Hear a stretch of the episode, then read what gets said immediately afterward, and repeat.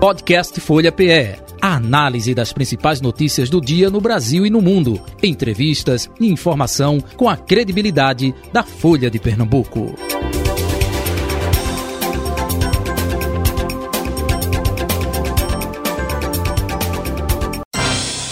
Folha Política. Folha Política desta terça-feira, dia 20 de dezembro de 2022. Recebendo em nosso estúdio cientista político Alex Ribeiro, velho conhecido nosso, colaborador aqui da Folha FM, da Folha de Pernambuco, enfim, ex-integrante também da casa. Alex, bom dia para você, prazer revê-lo, seja bem-vindo, hein? Bom dia, Jota, bom dia pessoal da rádio, bom dia aos ouvintes, obrigado pelo convite Bom dia, Carol, também. Isso. A gente esteve junto, foi segundo turno das eleições, não é isso? Lá para cá. Foi, foi, foi sim. Exatamente. Vê a Copa do lá. Mundo, agora fim de ano, depois Carnaval e assim vai. Muito bem. E como é que você está analisando? É, antes, bom dia, Carol Brito, subeditora de política da Folha de Pernambuco. Tudo bom? Tá vendo que eu me empolgo, né? Pois é, Jota.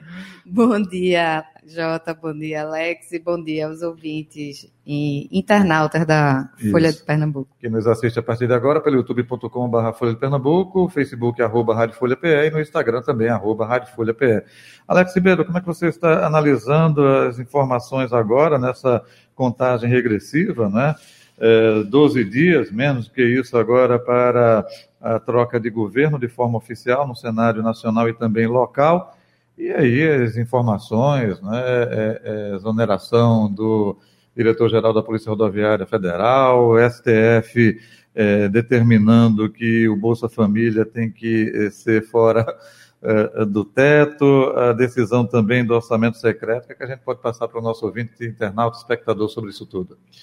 Então, essa da questão nacional tem uma, tem uma característica aí diferente, porque é um novo governo, né? Um novo governo, então o judiciário e o o judiciário ele trabalha, ele trabalha também politicamente, não tem como deixar de não trabalhar politicamente. Isso a história explica que o judiciário ele trabalha politicamente, com, com afagos também, com o majoritário e às vezes com o legislativo. Analisando esse cenário, a gente vê que Lula, pelo menos, ele deu, ele chegou com um gol, né? Antes de assumir o governo, ele conseguiu isso, que era tanta dificuldade, e pela característica de Lula. Vamos lá nós vivemos num país com presidencialismo de coalizão, onde o legislativo ele dialoga muito com o executivo. E isso ocorre eh, no país. Só que o legislativo brasileiro, ele a gente se espelha muito no centrão. O centrão sustenta muito o governo. Então, o Arthur Lira já tinha arregaçado das mangas e mostrado a questão do orçamento secreto, do Bolsa Família, e impedindo qualquer questão da PEC, até tentando ver, é, é, tentando ver trocas de favores com, com o majoritário. Então aí o Lula, ele, como a característica do lulismo, a gente tem que ver esse lado, o presidencialismo de coalizão e a característica do Lula. Lula, ele é do diálogo não só com a classe política, com as outras instituições também. Aí Lula agiu de outra forma, já que com o legislativo está com dificuldade, vou também conversar com o judiciário. E aí então, nesse jogo político de favores ou de troca de favores de, de, de, no tabuleiro, o Lula, pelo menos por, por enquanto, saiu na frente. Ainda tem a questão do, do mandato da Lira, se ele vai concorrer à presidência, se ele vai assumir ou não.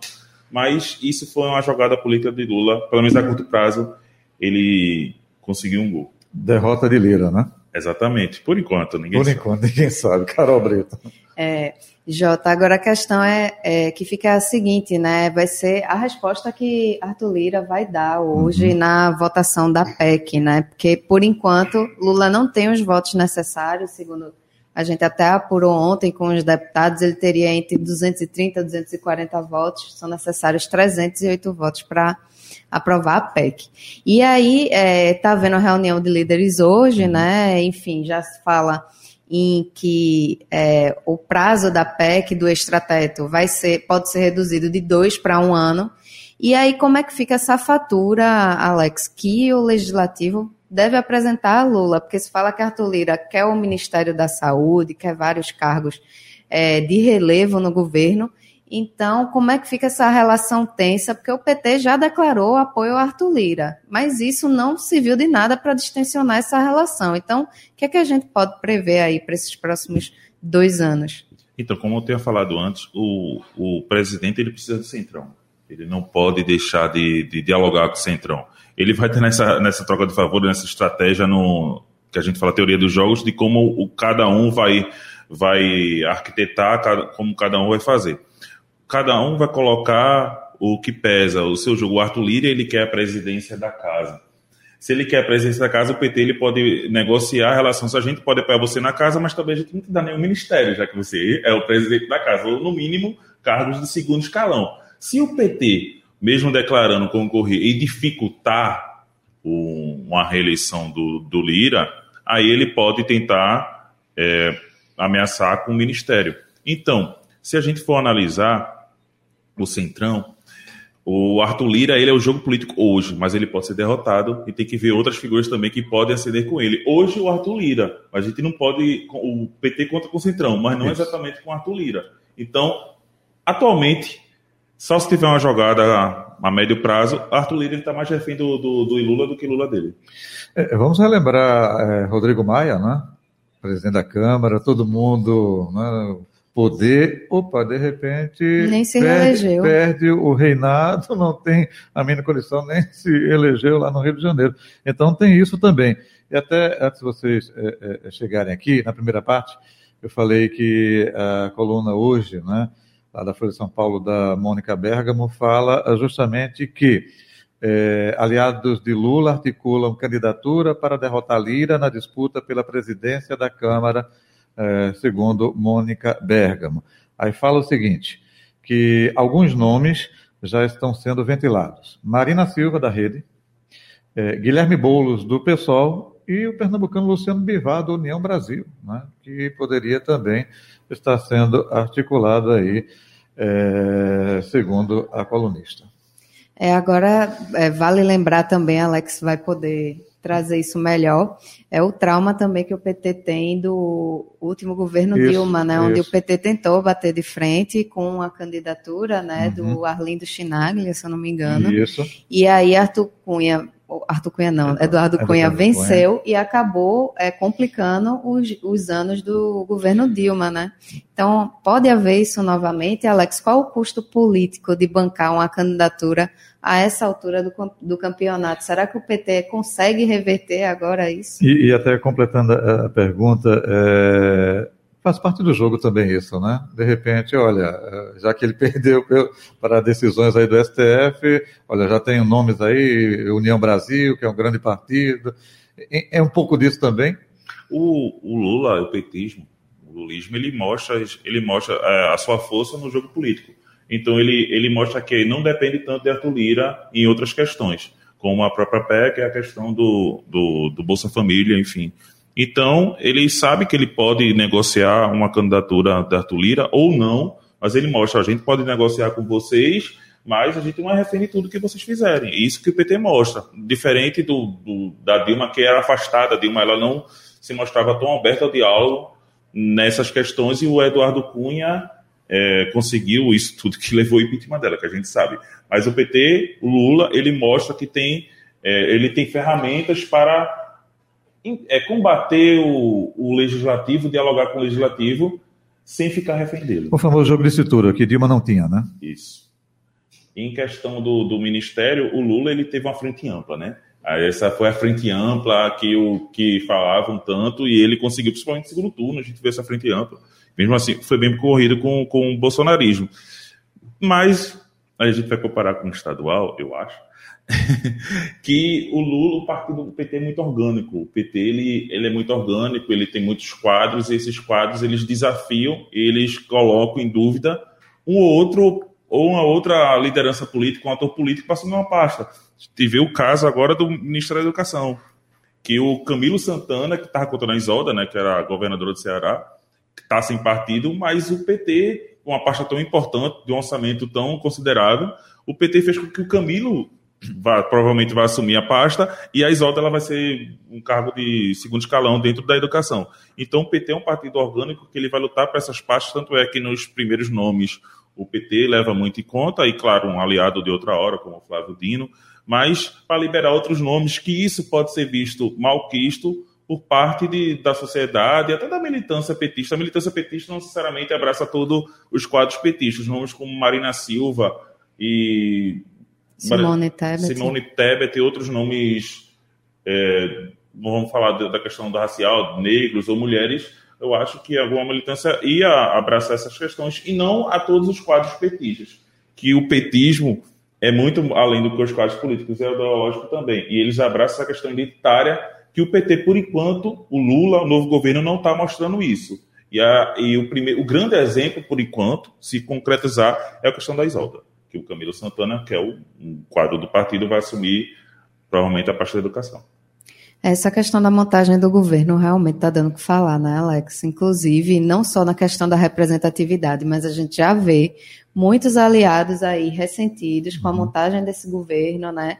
Com o PT ocupando muito espaço e as negociações com o Centrão também ocupando muito espaço. E aí a gente vê, por exemplo, o PSB já começando a ficar aí um pouco ressentido por conta de falta de espaço, a própria Marina Silva, Simone Tebet, que foram é, lideranças importantes na construção desse, dessa vitória de Lula. E aí, como é que fica né, para a montagem desse governo, para acabar não é, deixando esses aliados insatisfeitos, Alex? Qual é o risco que o governo corre?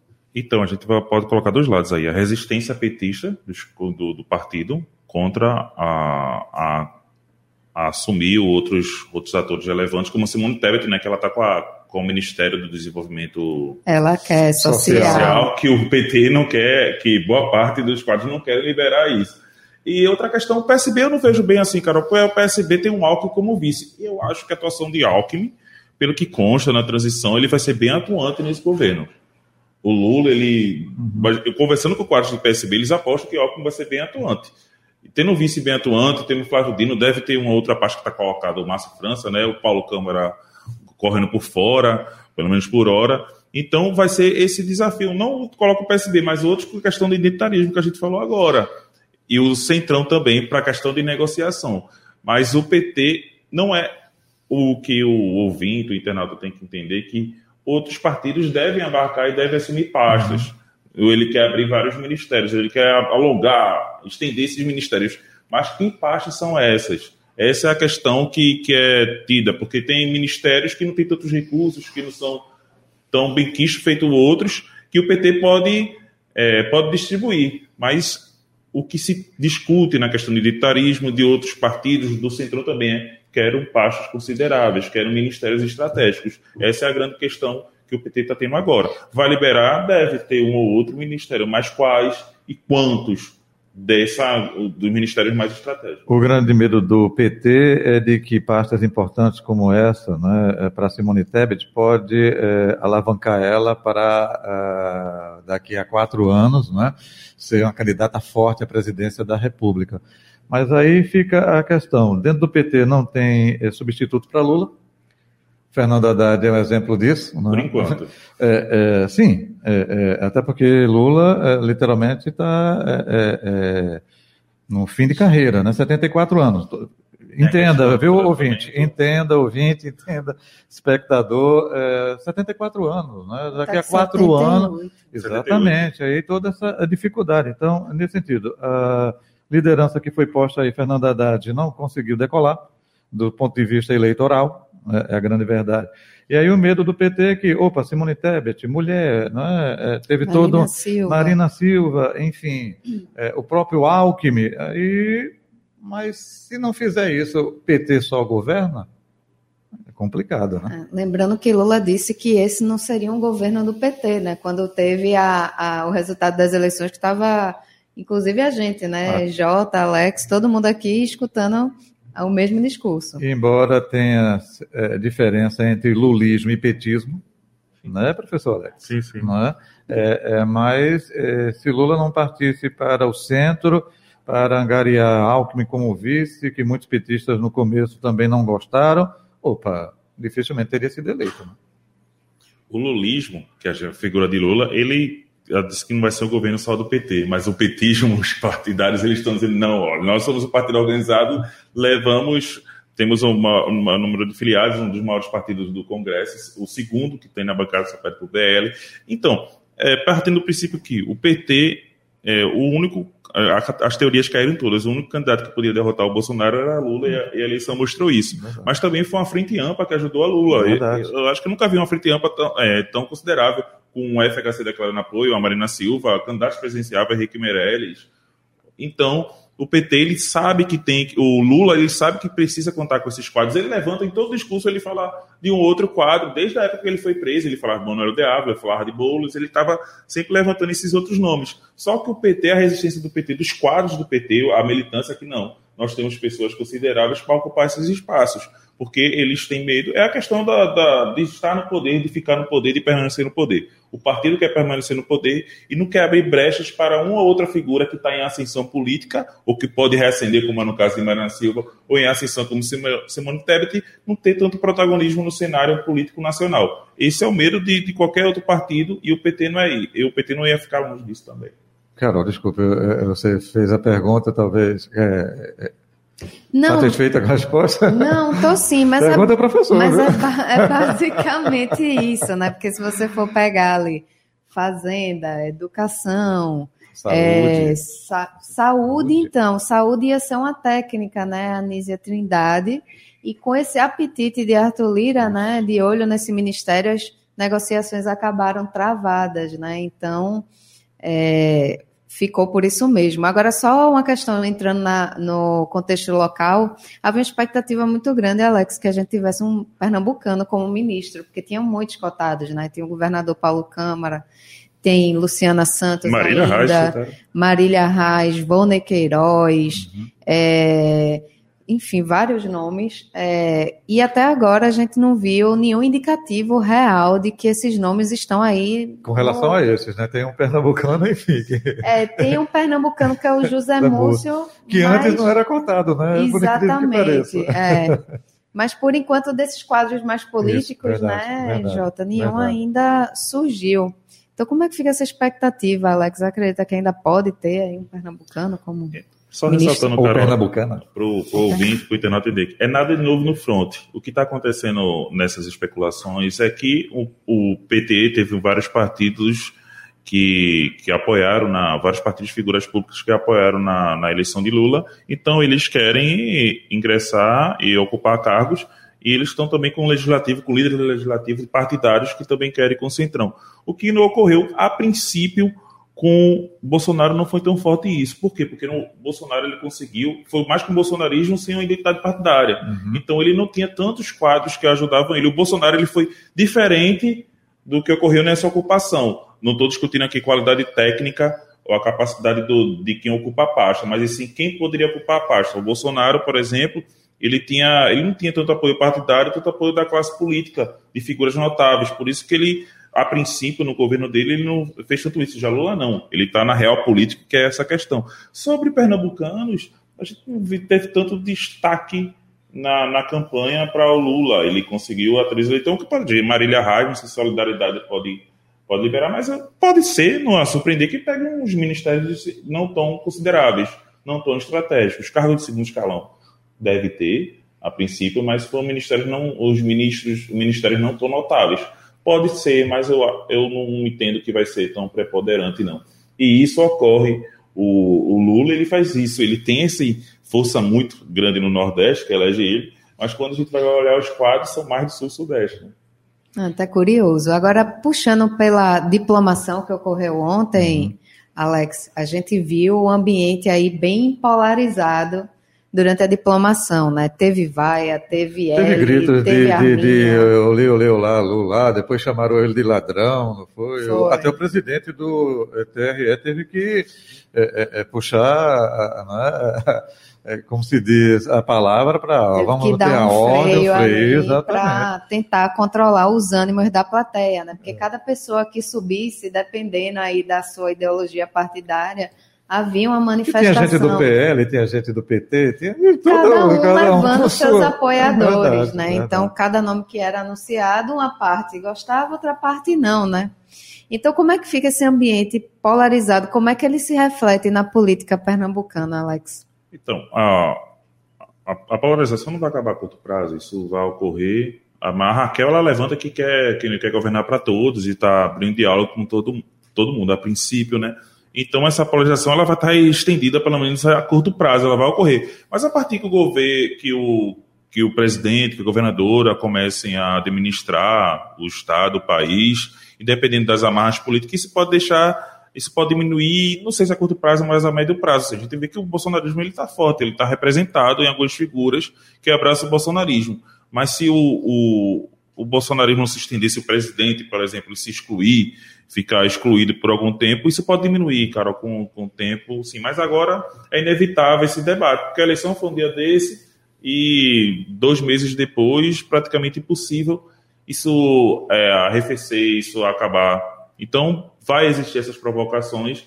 Cabe às lideranças políticas, os novos mandatários, ter uma, ter uma, ter um, tentar alianças e tentar mudar esse tabuleiro. Uhum. É, a governadora Raquel Lira ela foi eleita, inclusive, com apoio dos dois grupos, né? É, ela teve no seu palanque representado tanto lideranças que apoiaram Lula quanto lideranças que apoiaram Bolsonaro.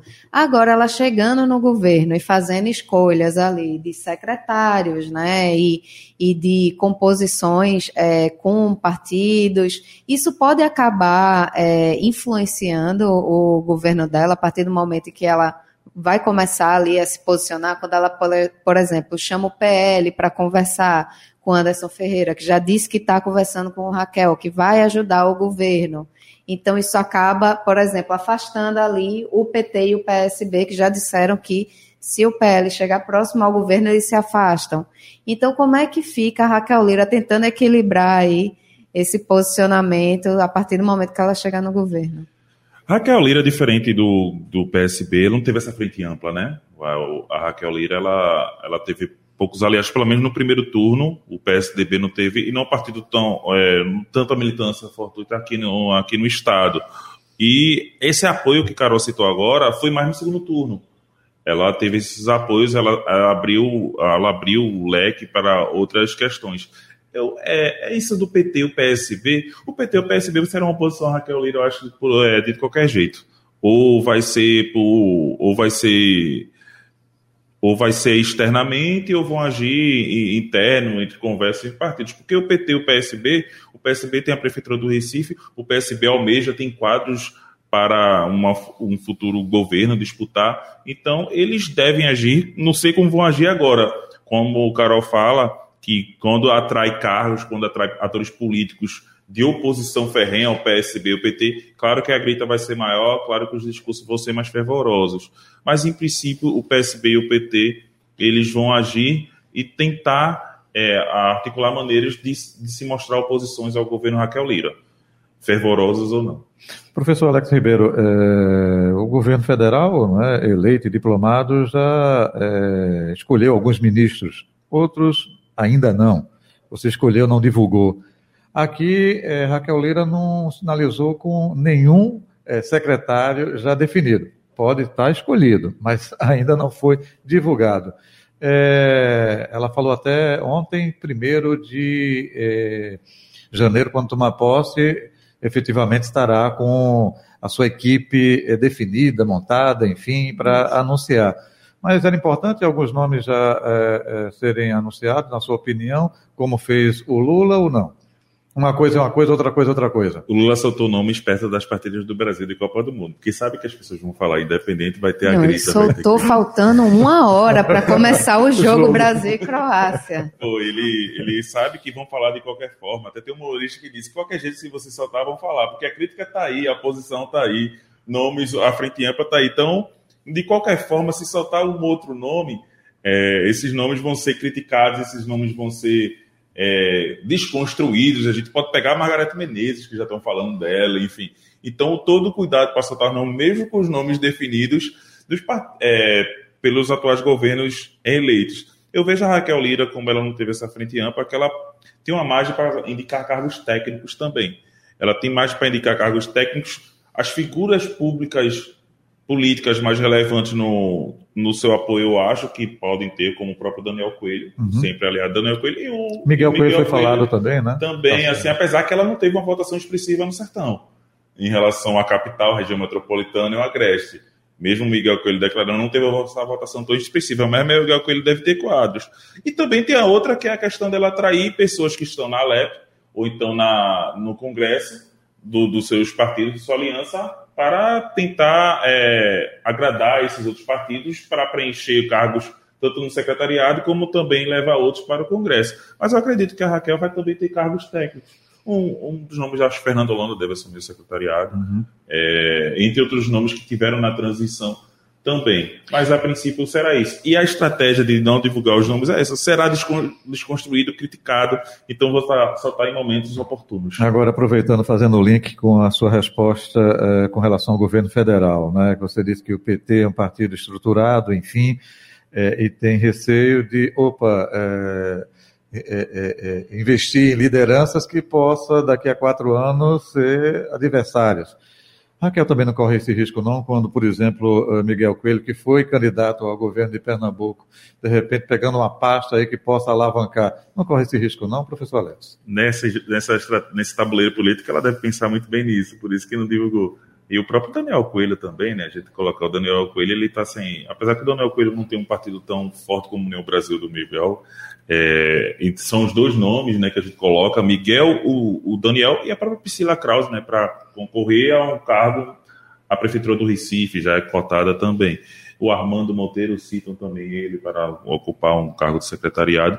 Essa é a questão que ela tem que saber fazer, ela tem que saber dialogar no tabuleiro político. Então, qual secretariado que eu vou indicar? O, o que o aliado político ou aquele que ou um aliado político de total confiança? Ela está pesando isso ela vai ver. E nesse jogo, ela pode também, se um, um outro ela vê que é uma aspiração sucesso, há uma mudança também em pastas, há uma mudança também em secretariados, que ela pode, a médio prazo, esse cara aqui eu acho que não está concordando tão politicamente comigo, e pode mudar. A curto prazo a gente pode ver esses nomes. Mas eu acredito que o Daniel Coelho, provavelmente, ele deve ter uma pasta significativa. Foi um aliado dela há muito tempo. Isso, desde o começo, diga-se passagem, né? Antes mesmo da campanha. Isso, mesmo da campanha, é verdade. Quando ela nem era cogitada, é assim, ela já é uma aliada.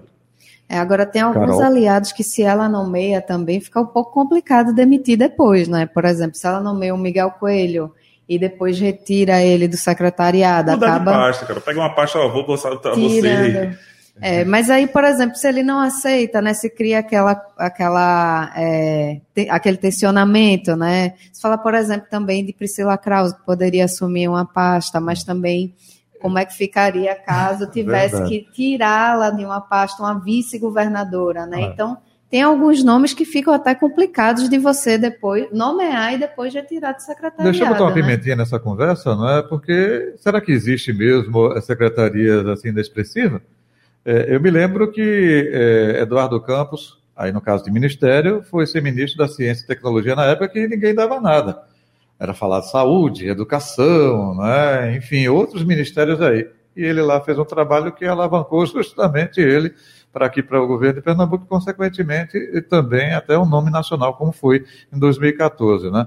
Então não depende muito aí de quem vai ocupar, não e do desempenho. Ou cada né? secretaria. Eu acho que a questão da governabilidade, quase que não sai, ela é importante. Se um, se um majoritário tiver uma governabilidade, se tiver um apoio. Mesmo uma secretaria pequena. Ele vai conseguir uma expressão independente de quem vai estar na secretaria ou no ministério. Então a Raquel ela deve pensar, ela abre, ela coloca, em todo o discurso dela, ela diz que quer governar para todos e com toda a coloração política possível que tiver, ela está aberta a todos. Mas é a questão da governabilidade que importa mais, independente do, do, de uma aliança ou outra. Ela, se ela tiver uma popularidade, como ela teve em Caruaru, uma outra sessão com a classe de educação, enfim, mas se ela tiver uma popularidade, se governar é, certos setores, ela conseguir atrair, além da classe política, ela pode, no meio do, do seu mandato, ver essas questões de qual outro é, de qual outro ator político ela pode mudar de pasta, ou então ela pode com a governabilidade, com a popularidade incrível, ela pode até minar outra candidatura que não vai ser nem é, não tão aprovada por parte da população. É, sobre a costura para 2024, Alex, porque é, Raquel ela tem dois nomes ali da sua cozinha, é, que são a Priscila Krause e o Daniel Coelho. Um deve ser secretário, a outra é a vice-governadora, né? Qual o impacto que essa escolha pode ter para o próprio governo da Raquel Leira? É, a gente já coloca né, o nome do 24. O Raquel Lira vai tomar posse e então, a Priscila Krause já é estratégica. A gente tem que ver o, o que o partido tem, o que os aliados têm. E eles não vão deixar de tomar a prefeitura do Recife, que é o cargo mais forte do, do PSB aqui no estado, né? E em outros locais também. O PSB perdeu muitos quadros. Então, por isso que é a questão da oposição, o PSB não vai deixar de ser oposição por conta disso. Ele sabe que se não tomar oposição a Raquel Lira, ela vai se tornar forte até para colocar um candidato à prefeitura do Recife. Então são nomes naturais como Priscila, Daniel, que vão ser cotados. Isso é de acordo com, com o que vai estar lá na frente. Hoje eu apostaria, claro, ela poderia indicar o Daniel, que o Daniel está sem cargo, por exemplo, há dois anos ela pode apoiar ele, que ele sempre apoiou. Mas são nomes que, que no decorrer dos anos ela vai pensar e repensar. Mas acredito que vai ter um nome para combater e derrotar o PSB na Prefeitura do Recife. E por conta desse combate que deve ocorrer, o PSDB quer voltar ao protagonismo aqui no Estado, o, a centro-esquerda com o PT e o PSB vão ser oposição a Raquel Lira, vão atuar como oposição durante esses quatro anos. É, lembrando que o PSB de João Campos, né? É, João Campos pode ser o principal adversário para Raquel Lira em 2026 na sua reeleição, né? Porque ele é cotado para disputar o governo do estado, né? Então isso torna a eleição do Recife ainda mais estratégica para Raquel, né, Alex? O PSB não leu muito bem a eleição de 2018 em relação a 2020 em relação à prefeitura do Recife. O PSB ele já estava perdendo muito apoio da população. Foi, uma, foi um segundo turno muito difícil com a então candidata Marília Reis e acabou perdendo com, com, agora nesse ano. Então o PSB ele tem que se reinventar em algumas questões, tem que se reerguer, se reconstruir. Então é importante o PSB se fortalecer durante esses anos de Raquel Leiro. O PSB já se reúne, já vê quais são os erros, quais são os acertos. E o partido vai fazer isso junto com o PT. PT, PSB e coloco também o PCdoB, são partidos estratégicos nessa oposição a Raquel Leite. Perdeu o governo aqui de Pernambuco, né, um fortíssimo cabo eleitoral, mas ao mesmo tempo tem Lula nacional, que também é um cabo eleitoral fortíssimo aqui é, para João Campos. Ou não, depende e Lembrando, né, que será que o PT vai querer Pronto. ficar junto com o João Campos, com o PSB, né? 2020, Lembrando que quando Lula governou, ele teve uma oposição ferrenha aqui no estado com o Jair Vasconcelos, né? O Jair Vasconcelos era a oposição ferrenha ao Lula e eles tentaram, é, houve um certo diálogo, enfim, apesar que quando Eduardo conseguiu, já foi o estado se beneficiou muito. Mas com o Jair Vasconcelos, o Lula não deixou de dialogar também. Ok, mais algum detalhe, Carol, para finalizar? Fique à vontade. Não, Jota, por enquanto Satisfeito. é isso. Professor Alex Ribeiro, muito obrigado pela sua atenção de sempre aqui com Folha Política da Rádio Folha. Um abraço, aproveitando Feliz Natal, feliz 2023. Felicidades, boas festas para todo mundo e que um ano de realizações, um ano mais calmo, com a pandemia diminuindo, vai ser melhor para todos. E muitas notícias para a gente, né? Boas notícias, Boas né, notícias. Legal, gente. Carol, um abraço até amanhã. Professor, até o um próximo encontro. Tudo de bom. Valeu. Até, até a próxima. Já. Folha Política. Podcast Folha PE análise das principais notícias do dia no Brasil e no mundo, entrevistas e informação com a credibilidade da Folha de Pernambuco.